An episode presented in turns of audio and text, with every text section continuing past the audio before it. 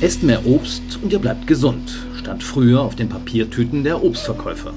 Für die Menschen mag das auch stimmen, für die Natur stimmt das nicht immer. Insbesondere, wenn in den Tüten Erdbeeren, genauer gesagt Früherdbeeren sind, aber Erdbeeren sind ja auch keine Früchte, sondern Nüsse, wie ich gelernt habe. Das Problem bei den durstigen Früchtchen ist, insbesondere wenn sie aus Spanien kommen, dass sie sehr, sehr viel Wasser verbrauchen. Und das ist alles andere als gut für die Natur. Beobachten kann man das in der Doniana, einem Feuchtgebiet im südspanischen Andalusien, das zum Weltnaturerbe der Menschheit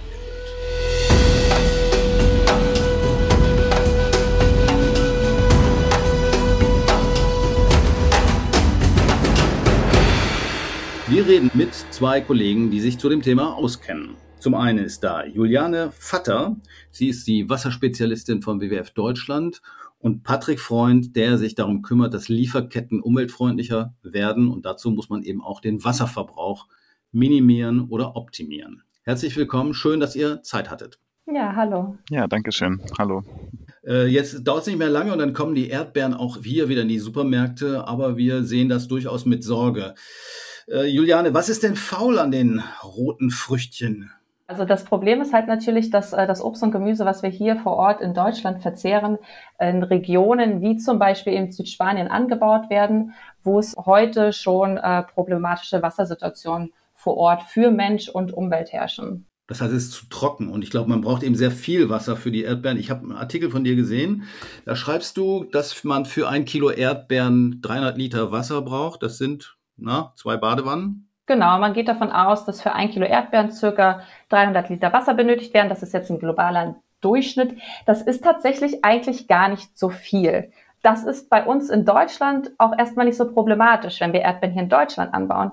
Wenn wir diese Erdbeeren aber eben in Regionen wie zum Beispiel äh, Südspanien anbauen, dann ist das natürlich eine andere Problematik, weil einfach die Wassersituation vor Ort eine ganz andere ist als hier in Deutschland. Äh, das trifft wahrscheinlich nicht nur Erdbeeren. Patrick, du guckst dir auch andere äh, Produkte an. Das ist wahrscheinlich ein generelles Problem im Lebensmittelsektor, oder? Ganz genau. Also generell lässt sich der lässt sich Spanien und insbesondere Andalusien so ein bisschen als der Obst- und Gemüsegarten Europas bezeichnen. Also die Supermärkte in ganz Europa sind voll mit spanischem Obst und Gemüse. Ich arbeite explizit noch zum Thema Orangen, Mandarinen äh, in Andalusien und das sind auch sehr wasserintensive Früchte und wir kümmern uns in, in, einem spezifischen Projekt mit einem Unternehmenspartner um deren nachhaltigeren Anbau, in diesem Zusammenhang auch um die nachhaltige Bewässerung von Orangen und Mandarinen. Bei deinen Projekten geht es also darum, äh, nicht generell sozusagen zu sagen, esst keine Erdbeeren mehr oder keine anderen Produkte aus südlichen Ländern, sondern eher darum, die Produktion zu verbessern, also sparsamere Wassersysteme anzusetzen oder bei einigen Früchten brauchen wir ja auch gar keine künstliche Bewässerung. Äh, ich nenne mal das Beispiel Oliven. Äh, aber auch da setzt man Wasser ein, weil die Ernte dann besser ausfällt. Klar, also konventionelle Produktionssysteme von Obst und Gemüse sind natürlich auf eine, auf eine hohe Produktivität ausgelegt und natürlich gibt's also generell, ich meine, ich muss meinen Apfelbaum, der im Garten steht, ja auch nicht bewässern, der hat trotzdem Äpfel, aber in einer industrialisierten landwirtschaftlichen Produktion geht's natürlich darum, einen möglichst, einen möglichst hohen Ertrag pro Fläche zu erzielen und da wird dann natürlich auch bewässert, auch wenn es vielleicht nicht unbedingt äh, aus einer natürlichen Perspektive heraus notwendig wäre für den Baum. Ne? Aber es geht halt um Ertragsoptimierung, Ertragssteigerung und da wird dann natürlich auch gerne bewässert. Man muss natürlich auch ehrlicherweise dazu sagen, dass ähm, effiziente Wassernutzung nicht alles ist. Wir wissen auch, dass gerade die spanische Region die effiziente Wassernutzung perfektioniert hat. Ja, also die haben da schon auch die entsprechenden Techniken und so weiter. Und dennoch sehen wir jedes Jahr, dass der Grundwasserspiegel sinkt und dennoch sehen wir auch, was für Probleme ähm, eben die Ökosysteme vor Ort haben, weil es eben dennoch viel zu trocken ist. Also mhm. effiziente Wassernutzung ist richtig und wichtig, aber eben auch nicht die alleinige Lösung für äh, die Problematiken dann vor Ort. Ich habe mich vor einiger Zeit mal mit ähm, Kollegen unterhalten und da hatte ich gesagt, ja, ich habe irgendwie gehört, 80 Prozent des Wassers geht für die Landwirtschaft drauf. Ich hatte da Deutschland im, im Blick. Äh, ganz so stimmt das nicht, ganz so viel ist es, glaube ich, nicht und es ist doch eher das weltweite Niveau. Ist das korrekt? Eine genaue Zahl für Deutschland habe ich jetzt tatsächlich nicht, aber ähm, mein Stand ist, dass global gesehen die Landwirtschaft 70 Prozent des genutzten Süßwassers entnimmt. Genau. Für Andalusien allerdings kann ich die 80 Prozent bestätigen.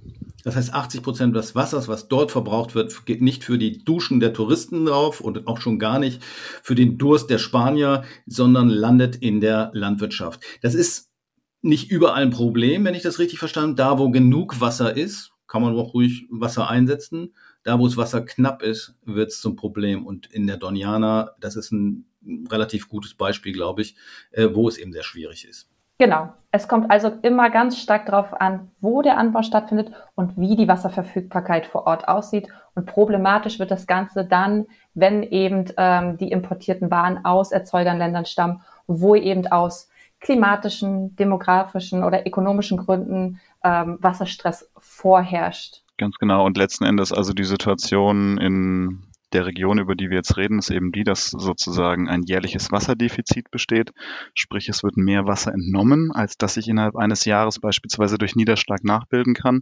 Und daraus resultierend hat man eben ein Wasserdefizit. Die Grundwasserleiter werden belastet. Es wird immer mehr Wasser entnommen, als sich nachbilden kann. Und dann hat man halt ein Wasserdefizit. Und das summiert sich dann über die Jahre auf. Das ist ja jetzt auch ein ganz besonderes Gebiet, muss man dazu sagen. Die Doniana, das ehemalige Jagdgebiet der Donja Anna, so hieß die gute Frau, ähm, ähm, ist eines der ersten WWF-Projekte überhaupt, die der WWF vor 50 Jahren angefangen haben. Die haben da mal äh, Land gekauft, ist heute ein Nationalpark. Das heißt, ähm, wieso ist denn so ein Nationalpark, der ein Feuchtgebiet ist? Das ist ein Gebiet, wo ganz viele Zugvögel rasten. Da kommt ungefähr die Hälfte aller Vogelarten Europas vor. Äh, baut man da im Nationalpark äh, Gemüse an oder wie muss man sich das vorstellen?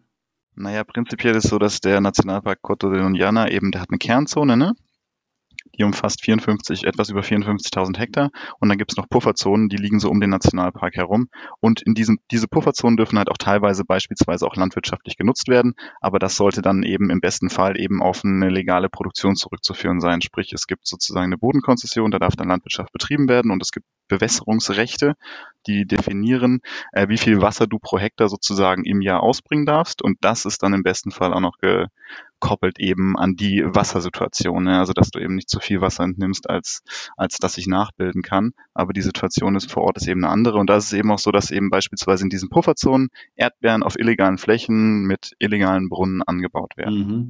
Das heißt also, äh, die Erdbeerfelder und die Obstplantagen sind nicht im Nationalpark, sondern sind außenrum. Aber es wird sozusagen das Wasser ausgesaugt aus dem Nationalpark. Kann man sich das so vielleicht vorstellen? Naja, erstmal, also das Besondere am Doñana Nationalpark sind eben die Feuchtgebiete, die sogenannten Marismas. Und diese Marismas sind eben absolut abhängig von der Wasserverfügbarkeit sowohl von den grundwasserleitenden Schichten, die sich unterhalb des Nationalparks befinden, als auch der Oberflächengewässer, also Flüsse etc., die dann im Endeffekt durch den Nationalpark fließen und dann eben ins Meer münden. Und es ist eben so, dass zum einen diese Grundwasserreservoire sozusagen eben insbesondere auch durch illegale Brunnen angezapft werden, über die Jahre Wasser abgezapft wird. Es kann sich nicht, nicht ausreichend Wasser wieder nachbilden und dadurch äh, steht das Wasser dieser Grundwasserreservoire sozusagen nicht mehr für die Marismas zur Verfügung. Und gleichzeitig ist es so, dass eben diese Feuchtgebiete, wie gesagt, auch von diesem Oberflächenwasser, von den Flüssen etc. gespeist werden. Und dann werden aber, bevor die Flüsse sozusagen überhaupt erst bei dem Nationalpark ankommen, wird da schon Wasser für die Landwirtschaft entnommen, entnommen beispielsweise in der Provinz Sevilla oder auch in Huelva. Und es kommt weniger Wasser beim Nationalpark an und dadurch liegen diese Marismas eben auch häufig trocken. Okay, das heißt, die Flüsse kommen schon gar nicht mehr äh, genug Wasser, die es sozusagen mitbringen. Du hast illegale Brunnen angesprochen. Das ist auch was, wo die äh, Kollegen vom WWF in Spanien seit langem gegen kämpfen. Äh, illegale Brunnen muss man sich vorstellen, äh, habe ich gelesen, gibt es ungefähr mindestens 1000 allein in der Region. In ganz Spanien ist das offenbar ein Problem. Also die Rede ist von 500.000 bis eine Million Brunnen. Vielleicht erinnert ihr euch, vor einem Jahr oder vor zwei Jahren ist mal so ein kleiner Junge in so einen Brunnen gefallen und äh, man hat drei Wochen gebraucht, um ihn wieder zu bergen, tot leider. Ähm, man nennt diese Brunnen auch Pozos Lunades, äh, also Mondlöcher oder Mondbrunnen, weil sie beim Mondschein gegraben werden. Äh, ist schon ein dramatisches Problem und die Sensibilisierung scheint auch nicht besonders hoch zu sein. Oder wie schätzt ihr die Situation ein? Und ist das ein rein spanisches Problem oder gibt es das auch woanders? Das waren jetzt mehrere Fragen auf einmal, aber ihr könnt ja mal Stück für Stück drauf eingehen.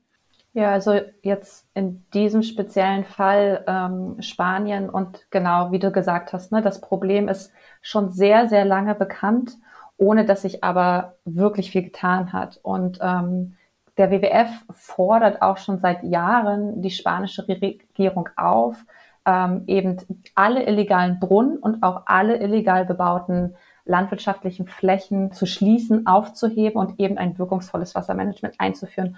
Und wir können anhand der Historie eigentlich sehen, wie lang das auch schon angeht. Ja, also 2010 hat der WWF äh, Spanien bereits Beschwerde eingereicht bei der EU-Kommission. Dann wurde sich tatsächlich nach äh, langen Jahren 2014 auf einen Plan geeinigt, der ausgearbeitet wurde mit allen Interessensvertreterinnen vor Ort. Ein Plan, der sozusagen regulieren sollte, ähm, wie die landwirtschaftlichen Flächen vor Ort besser geplant werden, welche als legal, welche als illegal ähm, deklariert werden uh, mit entsprechenden Maßnahmen. Und seitdem hat die andalusische Regionalregierung keine dieser Maßnahmen wirklich umgesetzt und auch keinen einzigen Hektar dieser illegalen Flächen irgendwie beseitigt und bei den Brunnen eben auch nicht. Mhm. Nur ist gerade äh, Wahlkampf in der Region und jetzt äh, liegt der Vorschlag auf dem Tisch, äh, solche illegal bewässerten Flächen nachträglich zu legalisieren. Warten wir ab, wie das äh, ausgeht. Aber generell muss man ja auch sagen, auch die Vorgängerregierungen haben eigentlich nicht wirklich re reagiert. Also das heißt zwar illegale Brunnen, aber man kann da hingehen und sich das angucken. Da ist dann irgendwie so ein, entweder ist ein Loch oder ist eine Pumpe, die da irgendwo in der Landschaft steht mit Rohren, muss eigentlich nur den Rohren oder Schläuchen folgen. Aber man tut sich offenbar schwer, diese Dinger einfach mal abzuschalten oder zuzuschütten. Ist das ein rein spanisches Phänomen? Ich denke mal so zurück an meine Kindheit, kann ich mich erinnern, auf dem Land, da haben wir auch einfach mal einen Brunnen geschlagen, hat keinen interessiert. Wahrscheinlich ist es da ähnlich, oder? Ja, es ist, ist mit Sicherheit äh, eine historische Problematik. Ich, ich kann da jetzt nicht für andere Länder was zu sagen, aber in Spanien ist es mit Sicherheit so, dass dieser, dieser Bedarf nach Regulierung ähm, wahrscheinlich vor 40, 50 Jahren noch anders aussah. Aber es, man muss ja schon auch sagen, dass es einfach jetzt, dass die, dass die illegalen Flächen, auch beispielsweise in der Pufferzone des Nationalparks, eben auch in den vergangenen Jahren noch unkontrolliert gewachsen sind. Und das ist auf jeden Fall auch ein sehr aktuelles Problem. In der Zwischenzeit ist es halt so, dass wir uns der ökologischen Risiken auch einfach mehr bewusst sind. Ne? Insbesondere die Wassersituation in Spanien beispielsweise und dass eben, ja, es auch glücklicherweise Organisationen wie den WWF gibt, die eben versuchen, gegen solche Praktiken vorzugehen. Genau, und man muss ja auch ganz klar sagen, dass dieser neue Gesetzentwurf mit dem Konsens, der damals mit diesem sogenannten, tatsächlich heißt der Erdbeerplan, äh, bricht ne? und ähm, somit auch illegale und legale Erzeuger vor Ort gleichsetzt. Das heißt, äh, damit wird eigentlich auch unlauterer Wettbewerb äh, gefördert. Und äh, wir müssen uns auch noch vor Augen führen, 2021 gab es ja auch einen Urteil vom Europäischen Gerichtshof, der den spanischen Staat verurteilt wegen unverhältnismäßiger Entnahme von Grundwasser. Was bedeutet das? Müssen die jetzt Strafe zahlen oder die haben jetzt gerügt, die EU-Kommission, oder was, was hat das für Folgen? Die technischen Details äh, weiß ich nicht genau, aber da geht es dann natürlich auch darum, wenn die Maßnahmen eben nicht umgesetzt werden und eben da keine ähm, sag ich mal, Tatsachen geschaffen werden, dann äh, muss der spanische Staat auch damit rechnen, sicherlich Sanktionen zu zahlen. Mhm. Äh, du hast eben schon genannt, es verfälscht ja auch den Konkurrenzkampf. Äh, Patrick, du hast das ja auch, du arbeitest ja auch mit Produzenten zusammen. Da muss ja dann auch einer sagen, ja, wieso, ich halte mich an die Gesetze und habe irgendwie effiziente Wasserbewirtschaftung ähm, und die Konkurrenz nebenan äh, holt sich das Wasser einfach so und keiner fragt danach. Ja, ist bescheuert. Ich meine, wir haben irgendwie echt engagierte Farmerinnen und Farmer als auch Lieferanten mit denen wir zusammenarbeiten und uns jetzt irgendwie schon seit 2015 für nachhaltige Landwirtschaft, jetzt bezogen auf Orange und Mandarine, aber trotzdem auch in der Region einsetzen.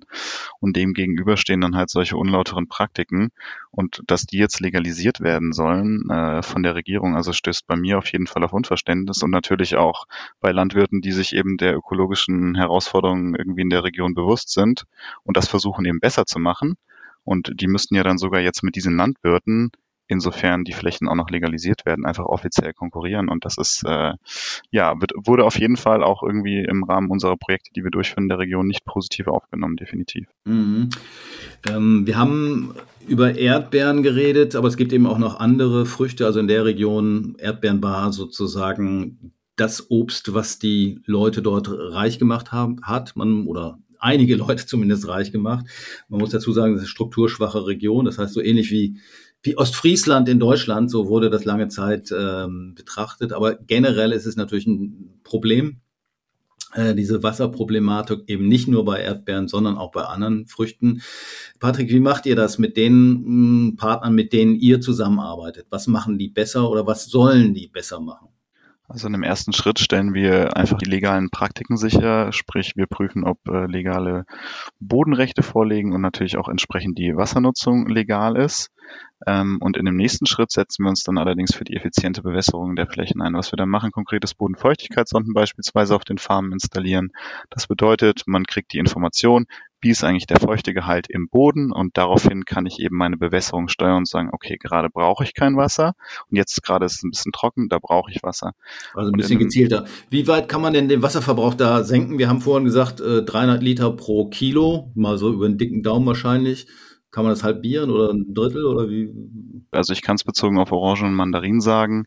Und wir schaffen mindestens eigentlich 10 Prozent äh, effizientere Bewässerung, teilweise, und das ist dann Standort, standortabhängig, auch mal 30 bis 40 Prozent. Ne? Es liegt ein bisschen daran, ob man irgendwie an einem feuchteren oder an einem trock trockeneren Standort ist und auch welche Sorten man anbaut. Äh, gut, äh, jetzt nochmal äh, zurück von der konkreten Situation in der Doniana mehr auf eine ähm, ja, globalere oder internationalere Sicht. Wir reden ja oft dann eben auch von virtuellem Wasser, das heißt also Wasser, was in Produkten ist. Was gibt's denn da noch für äh, Dinge, die äh, besonders schlecht laufen oder besonders gut laufen? Also vielleicht ganz kurz zum Überblick, um erstmal zu wissen, ne, Wasserverbrauch in Deutschland durchschnittlich bei 4.000 bis 5.000 Liter pro Kopf am Tag. Äh, dabei muss man aber sagen, dass nur ein Bruchteil, nämlich nur 120 Liter, direkt verbraucht wird, also so direkt im Haushalt zum Beispiel durch Waschen, Trinken, Kochen etc. Und der Großteil aber, und das ist eben das sogenannte unsichtbare oder virtuelle Wasser, ist eben versteckt und steckt eben zum Beispiel in unserer Kleidung, in unseren Lebensmitteln, in all unseren Konsumgütern. Das heißt, äh, hier unter virtuellem Wasser versteht man eben die Gesamtmenge an Wasser, die während des Herstellungsprozesses eines Produktes ähm, verbraucht wird. Ähm, genau, und da haben wir ja eben gesagt, zum Beispiel bei einem Kilo Erdbeeren, da stecken ungefähr 300 Liter Wasser drin. Ne? Das beinhaltet dann unter anderem auch das Wasser, äh, was äh, zur Bewässerung benötigt wird, zum Waschen der Erdbeeren und so weiter. Darf ich mal kurz einhaken? Denn das heißt 120 Liter oder 100 Liter in Deutschland im Schnitt. Das ist also das, was man durchs Klo spült oder durch den Wasserhahn genau. kommt. Das heißt, so ein effizienter Wasserhahn bringt da vergleichsweise wenig, oder? Also da kann ich vielleicht meine 100 Wasser, 100 äh, Liter Wasserverbrauch am Tag auf 80 äh, senken. Genau. Aber der große Batzen des Wasserverbrauchs kommt über die Produkte, also die 4000 Liter Und, am Tag. Genau, unsere Konsumgüter. Ne? Und da mhm. müsste man dann eben äh, schauen, äh, wie konsumiere ich eben diese Güter. Ne, da geht's dann darum, ähm, woher kaufe ich vielleicht ein oder wie oft benutze ich noch äh, mein T-Shirt, wo ja auch Wasser drin steckt. Ähm, mhm. Genau, das äh, wären dann so die Fragen. Aber wie eben eingangs auch erwähnt, ne, der Wasserfußabdruck kann natürlich eben diese unsichtbare Menge sozusagen sichtbar machen, aber eben nicht diese Komplexität, diese komplexen Wassersituationen vor Ort abbilden. Und das ist ja eigentlich auch immer die wichtige Frage, wenn es um nachhaltigen Konsum geht. Mhm. Ist es, also es wird ja oft diskutiert bei Produkten jeglicher Art, ob man da nicht so eine Art CO2-Verbrauch äh, mit draufschreibt, CO2-Bilanz mit auf so ein Produkt drauf. Müsste man für Wasser eigentlich auch machen, oder? Ja, wie gesagt, natürlich kann man das machen. Ist dann aber wieder die Frage, wie hilfreich dann diese Information natürlich ist, weil ja, wie gesagt, ein hoher Wasserfußabdruck hat erstmal nicht so wirklich viel Aussagekraft. Ne? Ein hoher Wasserfußabdruck in wasserreichen Regionen kann we weniger problematisch sein als ein hoher Wasserfußabdruck eines Produktes ähm, aus äh, wasserarmen Regionen. Dazu müsste man also auch immer wissen, woher ähm, das Produkt kommt, wie es angebaut wurde und wie die Situation vor Ort aussieht. Das heißt, die alleinige Literzahl sagt noch nichts aus. Entscheidend ist, Kommt es aus einer Dürreregion oder kommt es an einer, aus einer Region, wo Wasser im Überfluss ist? Ganz genau. Und ähm, ich sag mal so, Wasser ist ja auch nicht nur eine Ressource für unsere Konsumgüter und für unsere Landwirtschaft. Sauberes Wasser ist ja auch Menschenrecht. Und Wasser ist ja auch Lebensraum für Tiere und Pflanzen. Das heißt, man muss sich natürlich auch die Frage stellen, wie steht es denn um die Versorgung vor Ort, die Versorgung der Menschen, die Versorgung ne, des Flusses, des Ökosystems, des Nationalparks vor Ort. Und wie gesagt, das kann der Wasserfußabdruck eben nicht wirklich abbilden, ist aber eben die entscheidende Frage ähm, mhm. beim nachhaltigen Konsum. Okay, zurück von den ähm, südlichen Spanien in den Supermarkt nach Deutschland. Was sollen die Verbraucherinnen und Verbraucher tun, die wassersensibel einkaufen wollen? Was würdet ihr raten? Also prinzipiell ist es natürlich so, dass einfach erstmal regionale und saisonale Produkte bevorzugt werden sollten. Das liegt jetzt nicht nur an einem Wasserfußabdruck, sondern eben auch beispielsweise an kürzeren Transportwegen oder eben auch, weil wir dadurch äh, regionale Landwirte unterstützen. Ne? Mhm. Und alle Lebensmittel, die wir konsumieren, sollten aus einer verantwortungsvollen Produktion stammen und es sollten eben auch Nachhaltigkeitskriterien im Anbau umgesetzt werden und das dann nicht nur bezogen auf Wasser, sondern ganzheitlich. Ne? Was ist mit den Pestiziden, was ist mit den Mineraldüngern, die eingesetzt werden, die dann beispielsweise dafür sorgen, dass Wasserressourcen eben verschmutzt werden. Okay. Juliane, lieber Schwarzwälder Kirschtorte mit Sauerkirschen als äh, Erdbeertorte im Februar, oder? das ist eine äh, sehr gute Frage. Äh, vielleicht auch die Erdbeeren pur dann. Äh, jetzt, ähm, genau, also ich, ich schließe mich dann natürlich auch dem an, was Patrick gesagt hat, dass äh, wir da natürlich generell Empfehlungen für VerbraucherInnen aussprechen können, gerade wenn es auch so um regionale und saisonale Konsumverhalten geht. Allerdings ist das natürlich gemünzt auf diesen ganz konkreten Fall, den wir jetzt auch hier besprochen haben. Natürlich auch schwierig, da VerbraucherInnen alleinig in die Verantwortung zu nehmen, weil so eine Konsumentscheidung, ob und wann ich Erdbeeren kaufe, diese Komplexität vor Ort nicht wirklich auflöst und teilweise für den Konsumenten auch ja nicht wirklich ersichtlich ist, ist diese Erdbeere jetzt illegal oder legal bewässert mhm. worden oder eben auf Flächen angebaut wurden, die legal oder illegal bebaut wurden. Mit Komplexität vor Ort meinst du, dass natürlich auch Leute davon abhängig sind, äh, Erdbeeren oder andere Dinge anzubauen und irgendwie einen Markt brauchen, weil sie äh, ja, sich selber auch was zu essen kaufen wollen? Äh, ist das damit gemeint? Oder kann ja. man sagen, keine Erdbeeren im Februar? Ist ja eine klare Ansage. Ja, das kann man natürlich sagen, aber dennoch gibt es ja die Situation vor Ort und den landwirtschaftlichen Sektor vor Ort und Leute, die natürlich von dem landwirtschaftlichen Sektor abhängig sind. Ja, es ist ja schwierig, äh, einfach zu sagen, keine Erdbeeren mehr essen. Die aus Spanien kommen einfach vor dem Hintergrund, dass wir auch dafür verantwortlich sind, dass diese Lieferketten sozusagen durch unsere Nachfrage in den vergangenen Jahren aufgebaut wurden. Ne? Und da hängen jetzt auch ganz viele Menschenleben dran, deren Existenzen. Ich glaube, was einfach wichtig ist, dass Rahmenbedingungen einfach auch durch die Politik, aber auch durch Unternehmen geschaffen werden, dass eben so eine illegale Produktion nicht möglich ist und dass es einfach darum geht, die Legalität eines Anbaus sicherzustellen im ersten Schritt und dann in einem das zweiten Schritt. Das ist aber ein Mindestkriterium, also Legalität. Das ist ein Mindestkriterium, ganz genau. Und dann in einem zweiten Schritt eben auch die Anbaupraktiken von unserem Obst und Gemüse einfach nachhaltiger zu gestalten.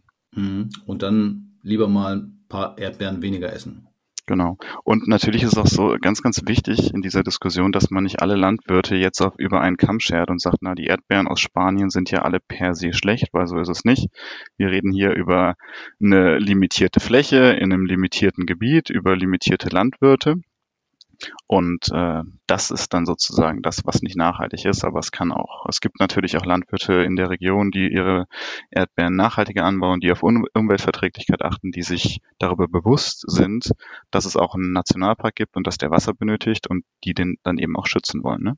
Aber das muss man natürlich auch den Kunden dann deutlich machen, dass wenn sie Erdbeeren kaufen im Februar, sie Erdbeeren kaufen von diesen äh, vorbildhaften Plantagen, würde ich mal sagen. In dem Zusammenhang nochmal eine andere Frage. Ist Bio da besser grundsätzlich? Weil ich glaube, da wird der Wasserverbrauch äh, gar nicht so thematisiert, oder? Also wir wissen, dass ähm, vor allen Dingen eben bei EU-Bio die Wasserkriterien, so wie wir sie uns zumindest äh, wünschen und vorstellen würden, nicht abgebildet werden. Also es wird zwar schon das Thema Wasserqualität angesprochen über die Thematik Pestizideinsatz. Ich glaube, da kann Patrick ähm, auch gleich noch ein bisschen mehr dazu sagen. Aber gerade wenn es um die Themen Wasserquantität, also Wasserverbrauch geht, aber eben auch ne, um das Thema Illegalität, was wir ja auch hier besprochen haben, wird es nicht so berücksichtigt in dem Standard. Mhm. Sprich, Bio ist in, zumindest in puncto Wasser nicht besser. Ich glaube, das darf man auch nicht einfach so allgemein sagen. Ne? Also erstmal ist es so, dass die Anbaupraktiken von Bio, sprich du darfst keine Mineraldünger einsetzen, du darfst nur Ausgleichsdüngung auf ökologischer Basis vornehmen, du darfst keine synthetischen Pestizide einsetzen, auf jeden Fall auch indirekten Einfluss haben auf die Wassermenge, die du nutzt, beispielsweise weil ein erhöhter Anteil an organischer Materie im Boden zu einer erhöhten Wasserspeicherkapazität führt und das dann eben auch dazu führt, dass dein Boden in der Bioplantage feuchter ist als in der konventionellen Plantage. Ähm, und ich glaube, was man auch ganz klar sehen muss in dieser Bioproduktion ist, dass da auch ganz, ganz viel Eigeninitiative und intrinsische Motivation dahinter steckt bei den Landwirten und Biolandwirte oft auch Landwirte sind, ja, die eben auch etwas für die Natur tun möchten, ökologischer anbauen möchten, nachhaltiger anbauen möchten. Also nur weil man Bio anbaut, heißt das nicht automatisch, dass da eben keine Wasservorgaben berücksichtigt werden. Es ist auch ganz wichtig, dass es ja auch Landwirtinnen und Landwirte gibt, die eben über Verordnungen, über Vorgaben hinaus ihre Landwirtschaft nachhaltig gestalten. Vielen Dank, Patrick, für die Ehrenrettung der Biobauern, nicht nur Gerne. in Spanien, sondern auch woanders. äh, wir, ich habe eine Menge gelernt. Ich denke, wir nehmen mal mit oder ich nehme mal mit, okay, Erdbeeren, wenn ihr die denn unbedingt im Februar schon essen wollt, dann aber nur selten und dann sehr genau hingucken, wo kommt die Dinger her. Ich, mir schmecken sie sowieso in die Jahreszeit noch nicht so richtig.